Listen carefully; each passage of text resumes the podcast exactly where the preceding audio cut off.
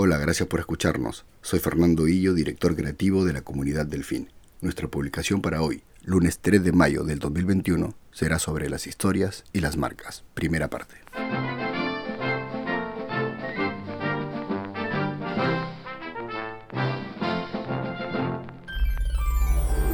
Había una vez una pequeña marca a la que no le gustaba contar historias. Y colorín colorado, este cuento ha terminado.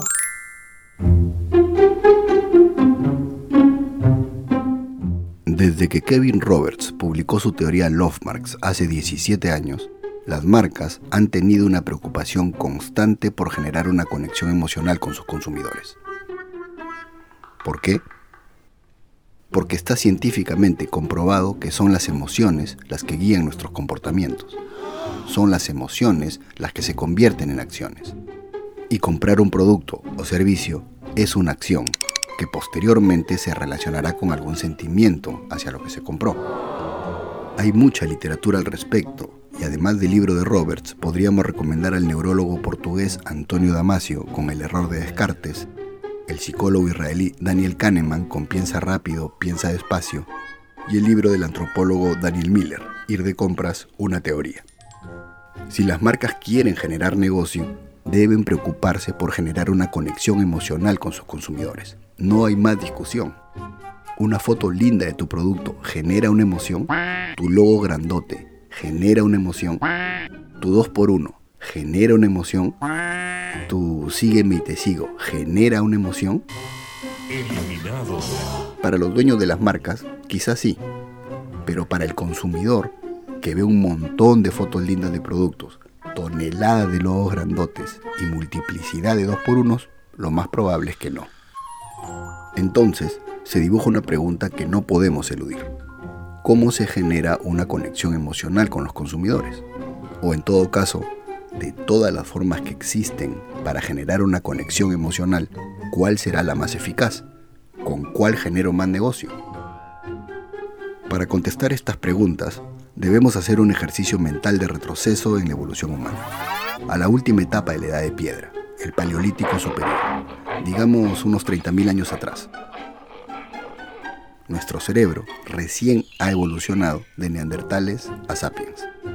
Las pinturas rupestres encontradas en las cuevas de Altamira, en España, que representan bisontes, ciervos y caballos con gran detalle, podrían ser consideradas como la primera intención registrada del ser humano de querer contar algo, de querer transmitir algo.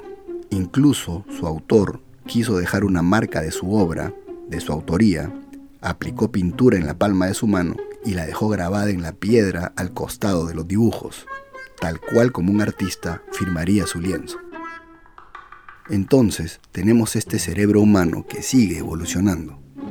Pasan 20.000 años, dejamos el nomadismo y apostamos por el sedentarismo.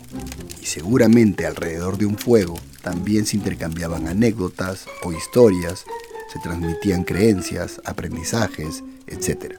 Saltamos unos miles de años más hasta la antigua Grecia, 1200 años antes de la era común, y vemos que el teatro para los griegos era una forma de contar historias a los ciudadanos con un objetivo definido. Nuestro cerebro sigue evolucionando y llegamos a la imprenta de Gutenberg, hacia el 1400 de la era actual. ¿Cuántas historias y relatos se habrán escrito, impreso y publicado con la intención de transmitir algo? Desde cuentos infantiles hasta autobiografías. Seguimos avanzando un poco más de 500 años y nos encontramos con Orson Welles y su versión radial de La Guerra de los Mundos en 1939. Una historia que causó pánico e histeria colectiva en la población. Un poco antes de llegar a los años 2000, Sartori nos habla de la sociedad teledirigida.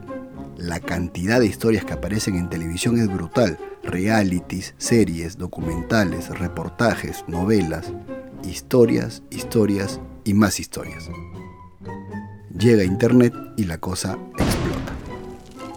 Cada tweet, cada foto, cada comentario, todo cuenta una historia. No paramos de consumir historias desde hace 30.000 años. Nuestro cerebro ha evolucionado con las historias, se ha cableado de esa manera. ¿Que por qué las marcas deberían contar historias? Porque una historia es la forma más efectiva de generar una conexión emocional con otra persona. Generando esa conexión emocional puedo gatillar un comportamiento y concretar una venta. Por eso las marcas líderes cuentan historias y no venden productos. Si una marca no quiere contar una historia, entonces no quiere conectar emocionalmente con su público. Y si no quiere conectar emocionalmente con su público, entonces no quiere afectar su conducta. Y si no quiere afectar su conducta, entonces no quiere vender. En el mundo del marketing y la publicidad, no podemos pensar como neandertales nómadas de hace 30.000 años. Hay que pensar como sapiens que somos, por algo hemos evolucionado. Tenemos que dejar de ofrecer solamente argumentos racionales y atributos funcionales. Eso sería todo, que tengan un gran inicio de semana. Un agradecimiento especial a nuestros amigos de Audiocast por el apoyo en la locución. Esto fue La Comunidad del Fin.